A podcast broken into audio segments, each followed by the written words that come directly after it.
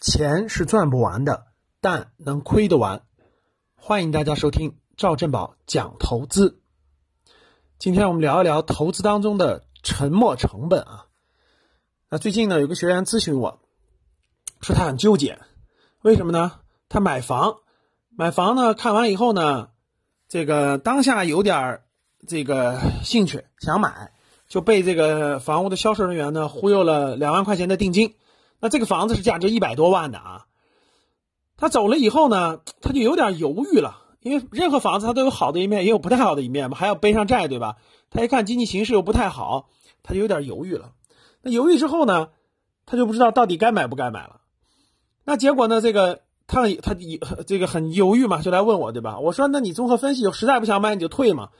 结果跑跑跑到这个售楼处呢。哎，这个售楼的人员呢，就有各种各样的方式告诉他：你看，如果你已经交定金了，如果往下走会怎么样？如果往下走会怎么样？如果退很麻烦，或者不一定能退得了啊，等等等等。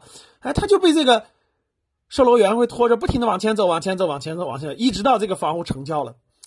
大家这个生活当中有没有这种感触啊？比如说你逛商店，逛商店，你你看了个东西，你有点想买，有点不想买，那你说那那那我再逛逛吧，那你基本上就不会再买这个东西了，对吧？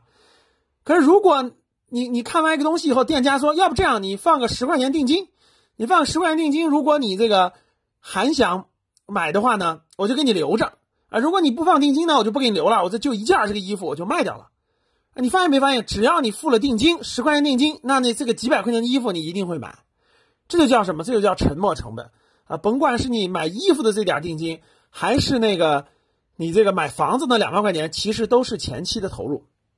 在投资当中也是一样，我们还有很多学员呢会出现这种情况，我就遇到过有一个学员，他买一个公司的这个股权股票啊，他买错了，其实这公司呢不太好，但是他已经买了几万块钱的了，所以呢他就会，哎呀，我已经买了几万块钱，它跌下来了，我再买点等它涨上来，涨到我的成本我就撤，啊，举个例子啊，比如他买的十块钱的，他就想的，哎呀，这个公司又不太好。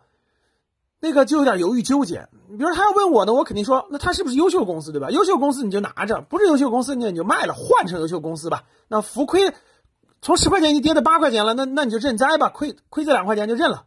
他不，那如果是一个新人呢，他他没有控制好好的心态，他会怎么做？他会说，哎呦，这公司从十块钱跌到八块钱了，哎呦，它都是波动的，对不对？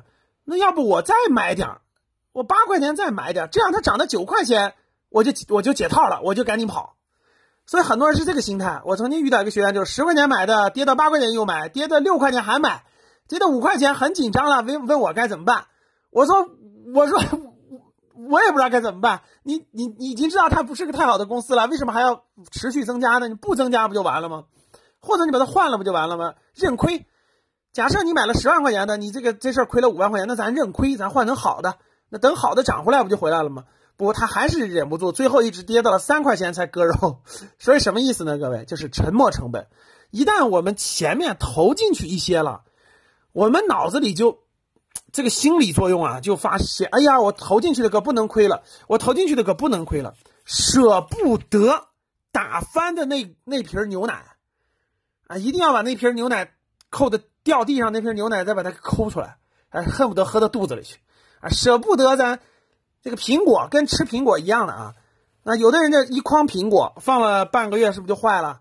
有的人就从坏的开始吃，咱把那个坏苹果洗干净以后，把坏的那半切掉，吃吃那半那个苹果好的部分。还有一部分人就先吃这个筐里好的苹果。